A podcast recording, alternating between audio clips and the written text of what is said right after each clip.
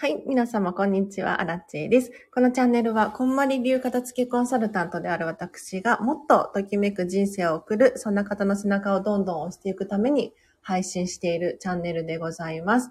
ということで、今日もですね、ライブ配信でお片付けのお悩み質問に答えていきたいなと思います。皆さん、もしね、片付けコンサルタントに質問ができるチャンスってなかなかないと思うので、ぜひコメント欄で教えてください。もしくはもうね、年末だし、大掃除とかのシーズンなので、今日はこれこれやりましたよとか、これやるんですとかって言っていただくとですね、まあもちろん皆さんのやる気につながると思いますし、さらに私がポロッと何かヒントを言う可能性がありますので、ぜひぜひ教えてください。ということで、もうね、12月も末になってきましたが、皆様、いかがお過ごしでしょうか？はい。私、アラチはですね、まあ普通に仕事をしてっていう感じですかね。うん。飲食店で働きつつ、片付けコンサルタントをやりつつなので、年末年始は一応休みっちゃ休みなんですけれど、まあ別に暇なのでね、資料作ったりとかしようかななんて思ってます。はい。で、今日ちょっと私朝ずっとやろうやろうと思ってたことをやったんですよ。それでちょっとね、すっきりしましたね。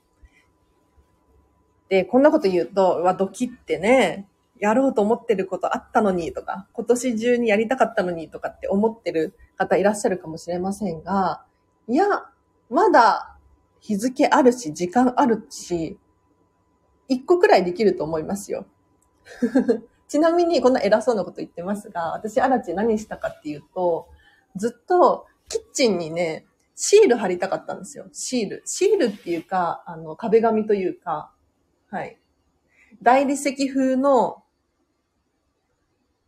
シールをですね、100均で買ってきていて、貼ろう貼ろうと思って、ずっと先延ばしにしちゃっていたんですが、もう、さすがにやらなきゃまずい。年末だし、と思ってやりましたね。うん。で、もうね、すっきり。これ終わったことによって、やらなきゃならないことリストが一つ減ったし、あとゴミもね、減ったし、すごくね、すっきりしました。あと、今朝ね、書類をお片付けしましたね。あ、アコピさん、こんにちは。ありがとうございます。はい。あ、洗濯機ちゃんが、すいません。かわいいよね。書類をね、少し整理することができて、これも満足ですね。なんか気づかないうちに書類って溜まっちゃうんですよ。本当に。で、読めば捨てるみたいな書類があったりするにもかかわらず、読まずにちょっと後でやろう、後でやろうってやって、結局どんどん溜まっていく。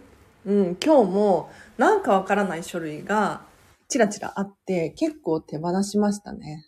はい。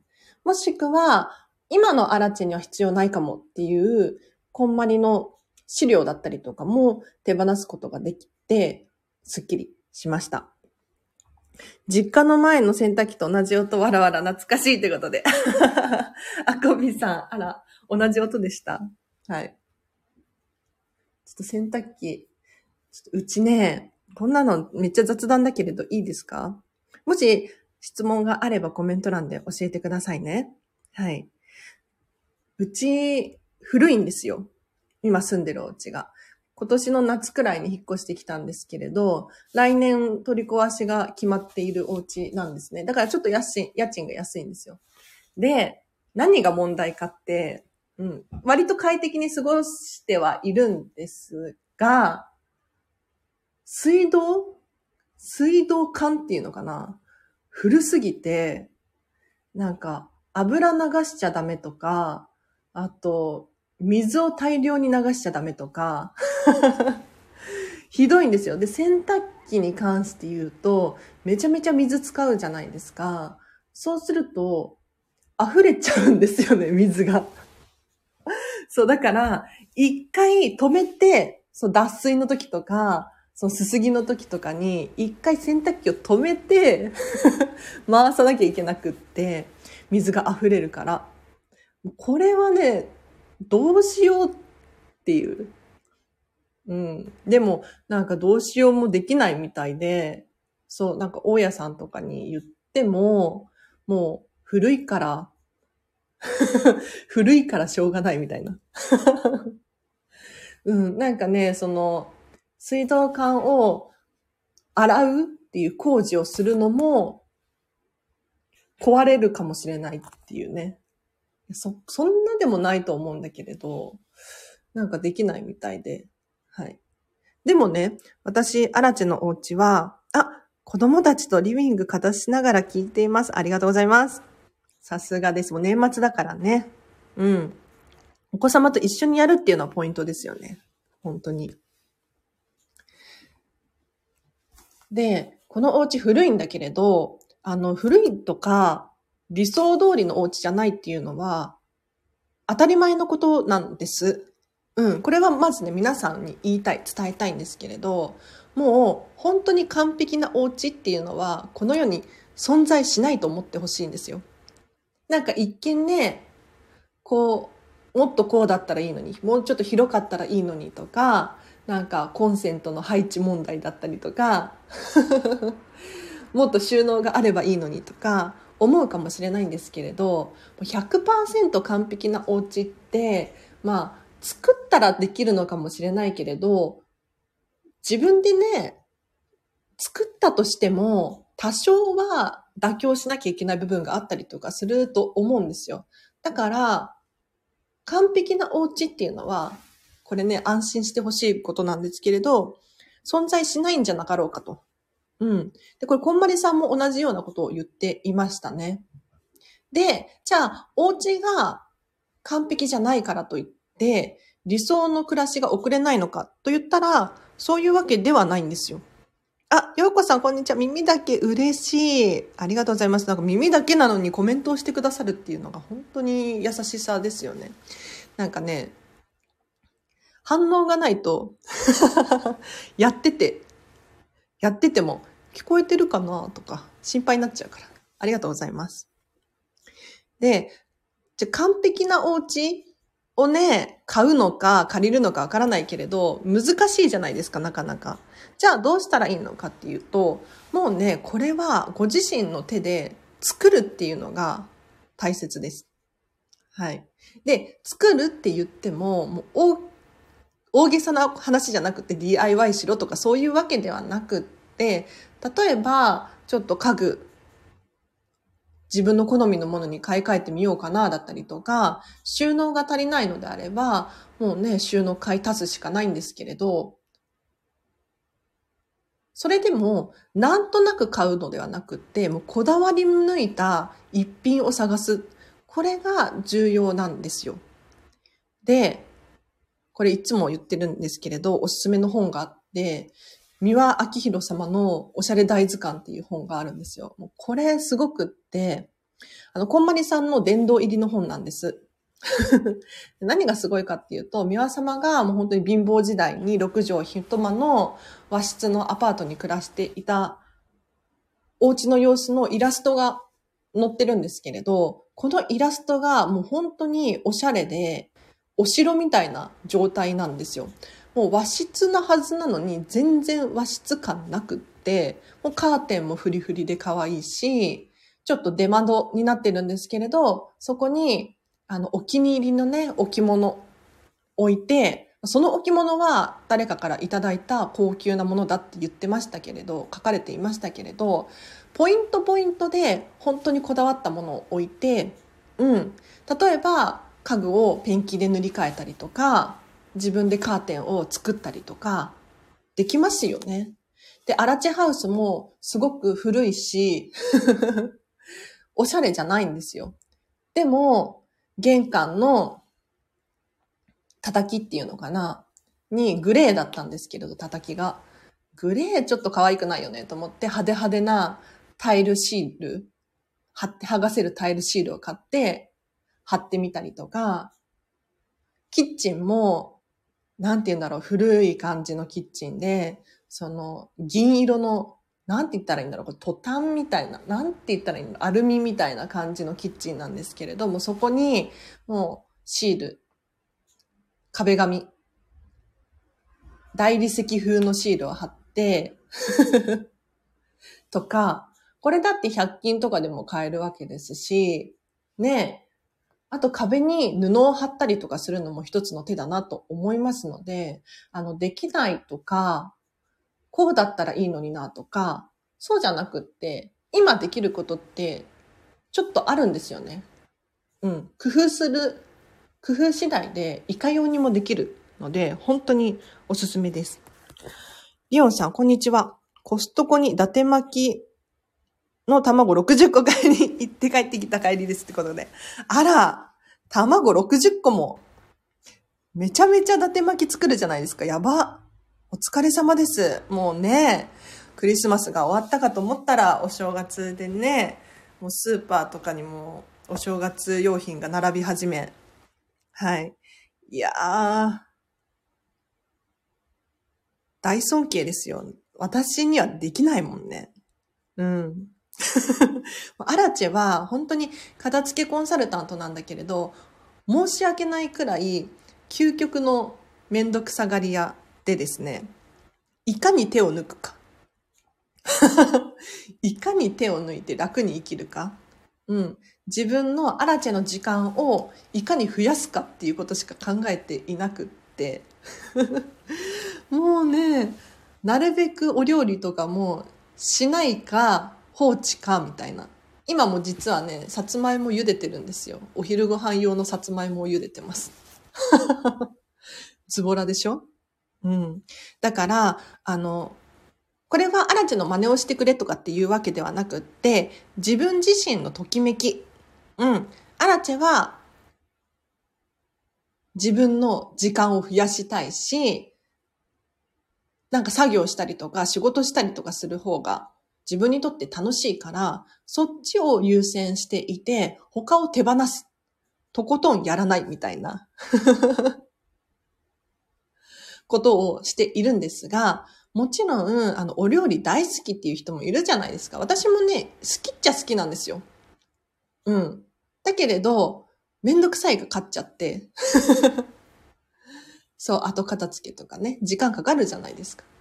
だから、本当に皆さんご自身が好きなものに振り切っていただいて、そうじゃないなんとなくのものたちを手放すと、もうね、本当に自分らしさっていうのがどんどんどんどん増えていくと思います。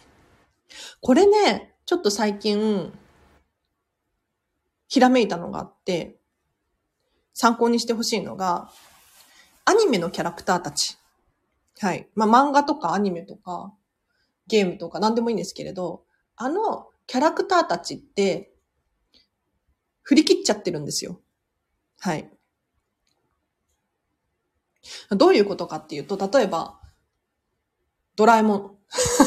ちょっと突然ドラえもん出てきちゃったんだけれど、ドラえもんだったら、まあのび太くんのお世話をしてるじゃないですか。で、未来から来たロボットだし。うん。でも一方でちょっとドジ、ドジっぽいというか、ロボットにもかかわらず、完璧にはできないというか。ね。だから、キャラクターがしっかり確立しているんですよ。うん。でも一方で、この、私たちが生きてる三次元の世界では、キャラが振り切れてない人多いなと思って、うん。二面性があったりとか、あとは、完璧を目指しそうとしちゃったりとか、するんですけれど、そうじゃなくって、もう私、アラチェだったらアラチェっていうキャラクターがいると仮定して、振り切っちゃっていいなと思うんです。グラフが平均じゃなくて、もう本当にバランス悪くていいと思って、私は家事が苦手、嫌い。だったらもうそれをとことん手を抜くとか。うん。それを世間体が許さなかったとしても、別に公でね、公表する必要ないわけですし。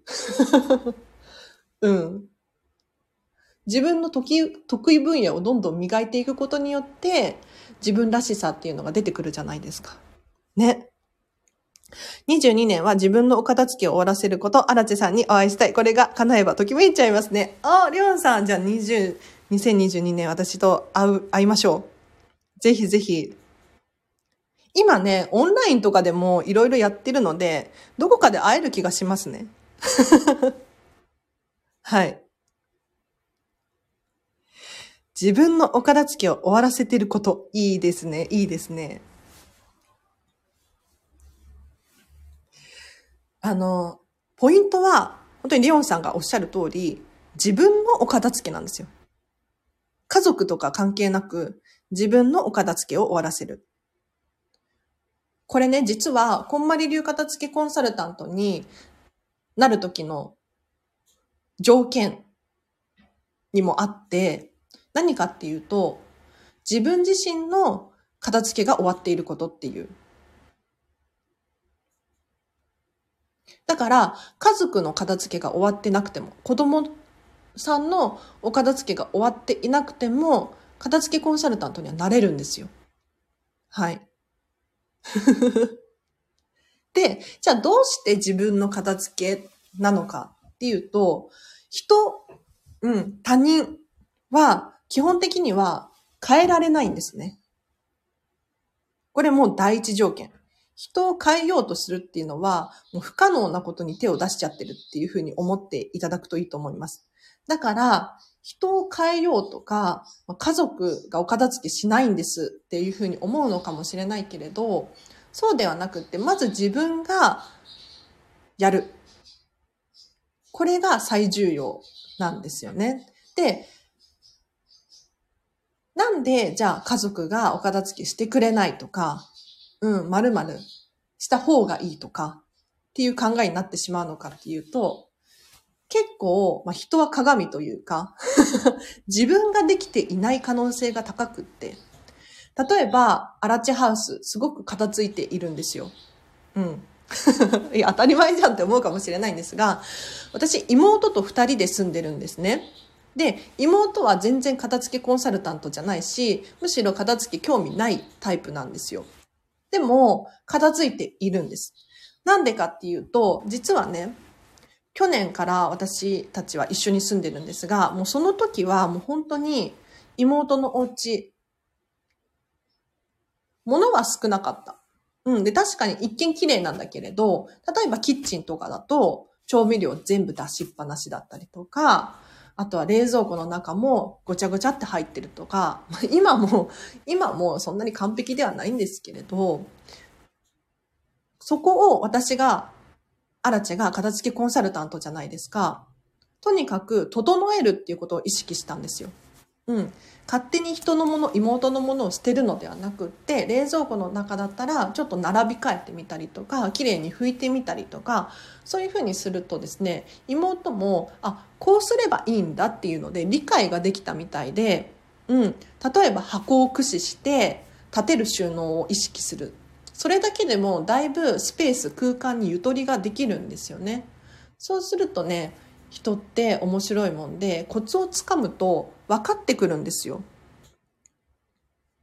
で、そこからどんどんどんどんレベルが上がってくる。ので、今は私、妹にね、何にも注意していないけれど、むしろ私がね、注意されるくらいで、ちょっと片付けてよって 注意されるくらいな勢いで、レベルが上がっているので、まずは本当にご自身のお片付けを終わらせる。そうすると、家族も釣られてお片付けがしたくなったりとか、やり方、方法が分かってきたりとかするので、うん。人はとりあえず置いておいて、自分のお片付けを終わらせてみてほしいなと思います。はい。でもなかなかね、難しいですよね。なんか家族が増えれば増えるほど、それだけね、お家の物量っていうのが増えるわけじゃないですか。うん。ってなると自分のもの以外のものの方が多くて、自分じゃない誰かのせいでお片付けができてないっていうね、思いがちですよね。うん。まあ、確かにその面もあるかもしれないんですが、じゃあ、そんな場合どうしたらいいか。ちょっと今、ひらめいちゃったので、ヒントを差し上げますね。うん。何かっていうと、もう自分のスペースを作るっていうのが大事ですね。はい。家族が多くて、家族のものが多くて、自分のものは少ないのにっていうふうに思うのであれば、ちょっと自分のエリアだけを確保してほしいなと思います。それはもう本当に部屋1個とかではなくって、一部のスペースで大丈夫です。うん。例えば、ママさんだったらキッチンだったりとか、あとは玄関のちょっと下駄箱の上のスペースを自分らしく飾り付けちゃうとか、うん。本当にちょっとしたスペースでいいの。そこを自分らしさ全開にしてみていただくと、その場所を見るだけで楽しくなるんですよ。うん。例えば私はアクセサリーめちゃめちゃ少ないんですが、アクセサリーをね、置いている、まあ、食器があるんですよ。はい。トレイっていうのかな食器。その上に、こう、自分の大好きなアクセサリーが乗ってて、それが玄関の下駄箱の上に置いてあるんですけど、見るたびに、すごいね、楽しくなっちゃう。今日もなんて美しいアクセサリーたちなんだろうと思って。あ別にそんな高いものじゃないですよ。はい。なんだけれど、自分が好きなものが並んでいるから、本当にそれ見てると、もうずっと見てられるっていうのかな。うん。なので、もう自分のときめくスペースをちょっとでもいいから確保すると、おそらく落ち着けるんじゃなかろうかと。もしくはあれですね。どんどん思いついちゃった。私勝手に喋っちゃってますけど、あの、質問とかあれば、ぜひね、コメントで教えてくださいね。なかなかこんなチャンスないと思うので、はい。で、お片付けが終わっている、終わっていないに関わらず、理想の暮らしを送ることはできるんです。どういうことかっていうと、広いお家がないからとか、ね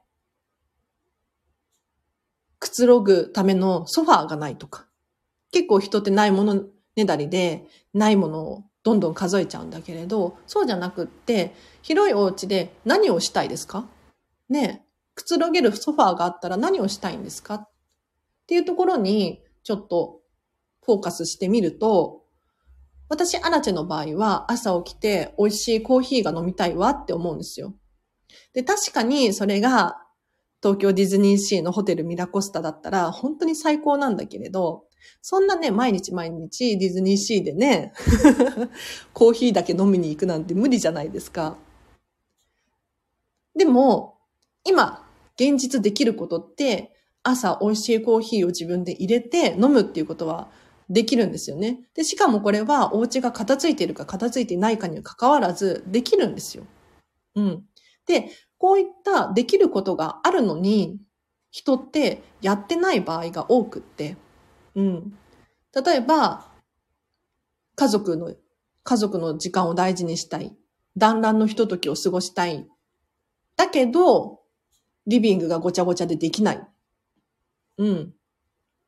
その気持ちはすごくわかるんだけれど、でも、家族の団らんのひとときって、例えば、まあ、外食してもいいわけですし、ね、ちょっと机の上だけ避けて、今日はゆっくりご飯食べようかっていうこともできるわけですよね。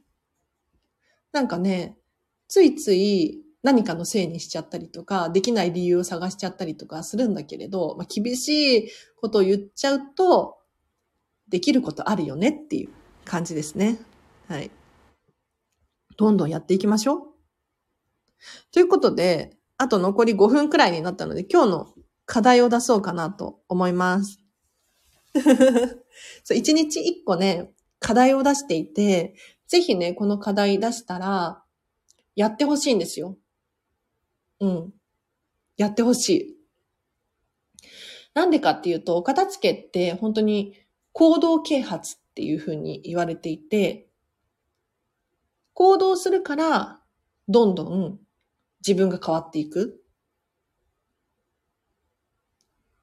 ただただ物をポイポイって捨てるのは簡単なんだけれど、よく考えて自分のときめきに従って選択をしていくと、選択力、決断力っていうのが上がっていって、お部屋のお片付きに限らず、人生においての選択、これができるようになってくるんですよ。なので、ぜひね、あの、課題を出したら、やってほしいなと思います。はい。で、今日の課題ね、今ね、どっちかなって迷ってるんですけれど、うん。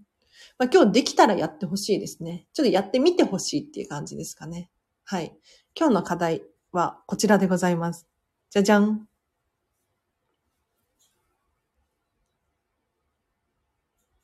いつもと違う道を歩く。いつもと違う道を歩いてみましょう。これ片付け関係ないじゃんって思うかもしれないんですが、私はそうは思っていなくって。うん。なんか人って、やっぱり、慣れっていうのかな。同じことしたがるんですよ。で、なんでかっていうと、脳が疲れちゃうからなんですよね。うん。だから、スーパーの行き帰り、会社の行き帰りだったり、学校の行き帰りとかも、同じルートを通って帰るのが、おそらく習慣になってるんじゃなかろうかと思うんです。で、まあ、習慣って言ったらね、他にもいろんな習慣があると思うんですけれど、ちょっと違うことをやってほしいなと思います。うん。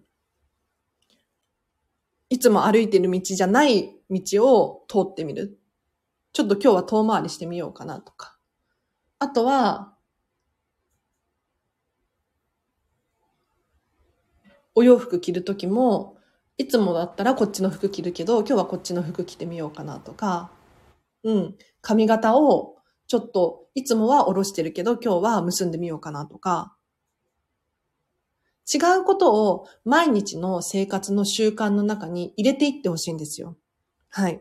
あ、買い物終わって今から帰ります。違う道通ってます。ようこさん。ぜひぜひやってみてください。はい。なんでかっていうと、あの、人生って選択の連続じゃないですか。で、大きな決断っていうのもあると思いますよ。結婚する、子供が生まれるとかね。でも、そうじゃなくって、お昼ご飯を食べるとか、なんだ？お友達とお買い物に行くだったりとか、こういうのも選択なわけじゃないですか。ね、どの道を歩くのかっていうのも選択なわけですよ。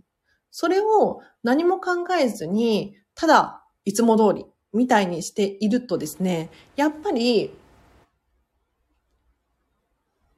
あらゆるところで、そういう選択をしちゃうんですよね。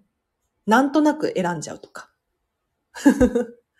そうじゃなくって、今日はこういう理由があってこの道を行くみたいに、ちょっと変化を脳に与えてあげると、それが逆に習慣化されて、うん。違うこと違うことっていうのを求められる、できる人になるというか、うん。で、違うことをやり続けないとやっぱり成長っていうのはないので、お片付けも本当に同じで、毎日ね、同じ生活の中では気づけなかったこととかもあるかもしれないけれど、ちょっと家具の配置変えてみるとか、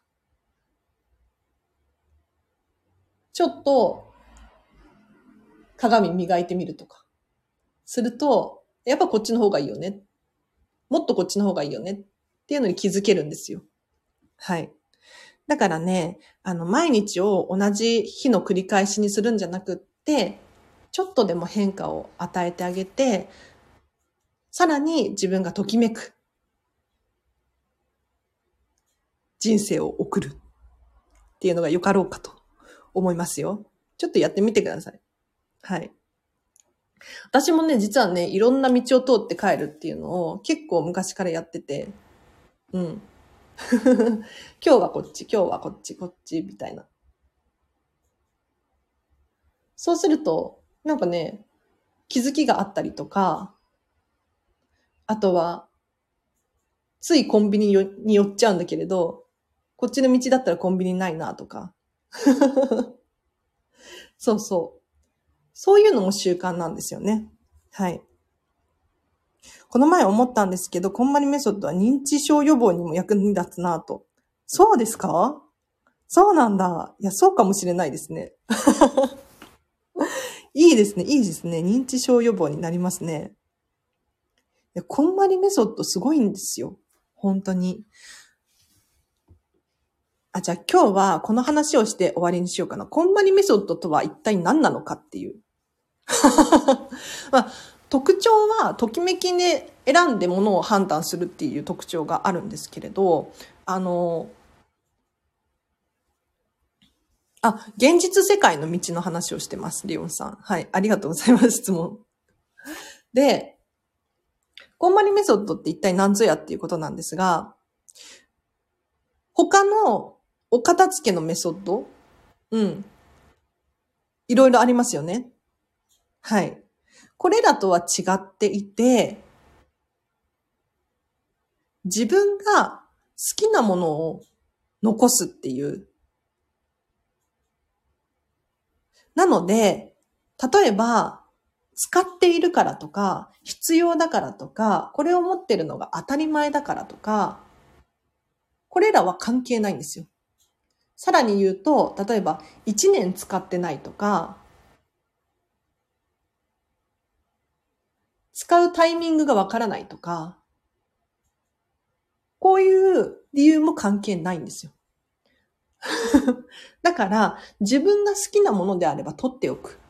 例えば、アラチェの場合、たくさんゲームのソフトがあるんですよ。ゲームのソフト。しかも、もう古いやつですよ。うん。で、本体ないの。明らかに使えないし、使う予定もないし、なんか CD とかも残ってるんだけれど、CD プレイヤーとか一切持ってないのね。じゃあなんで持ってるのかっていうと、これこんまりだから持ってるんですよ。うん。要するに自分が好きだから。思い出の品だし、見てると落ち着くし、自分を喜ばせてくれるものだから取っておいてるんですよ。で、一方で、必要だけれど、捨てちゃったものっていうのもあるわけですよ。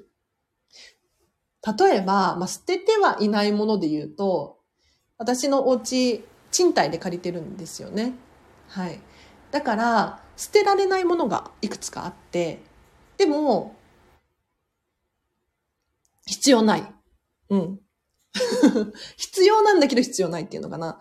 なんか、お風呂の収納棚とか、なんだろう、引っ掛けるやつとか、いろいろね、備え付けのものがあるんですけれど、もうこれらは、まあ、捨てることもできない。本当は捨てたいんだけれど、必要だからもう隠しちゃってたりとか。ね。必要だけど捨てちゃったもの。なんだろうな。ユニクロのヒートテックとか最後の最後まで悩んで捨てちゃいましたね。はい。うん。だから、世間一般的に、これがあった方がいいとか、言われるものがあったとしても自分がときめかないのであればもう必要ない。でも、使っていなかったとしても、ときめくのであれば、自分の価値観なので、堂々と取っておく。っていうのがこんまりメソッドなんですよね。だから本当に個性が磨かれるし、自分の好きについて明確になる。で、客観的に理解することができるんですよね。それは本当にこんまりメソッドの特徴なので、あの、ただお部屋がスッキリしたいとか、効率よく過ごしたいんだっていう場合は、例えば、まあ、例に出すと、あの、トヨタの片付けとかめちゃめちゃおすすめで、うん。本当に誰でもスッキリね、いられるというか、みんなが快適に暮らせるヒントっていうのが、このトのトヨタの片付け、めちゃめちゃいい本なのでおすすめなんですけれど、でもこれでお片付けをしたところで、自分らしさっていうのは見えないだろうなっていうのは感じるんですよ。だから皆さんが何を求めてるかによって、こんまりを使うか使わないかっていうのは大事ですね。はい。なんか認知症にも役立ちそうっていうコメントいただいて、なんかちょっと嬉しくなっちゃいましたが。はい。ちょっと、では、お時間なので今日はここまでにしますね。はい。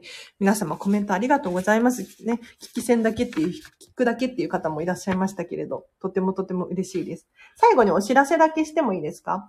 あの、コンマニを使った非物理的なもののお片付けが私はできるようになりました。はい。これは正式なサービスリリース前のモニターで、モニターさんでやらせていただいているんですけれど、何かっていうと、時間のお片付けだったりとか、あとは人間関係の片付けだったりとか、あと心、マインド、気持ちの整理だったりとか、これも実はね、できるんですよ。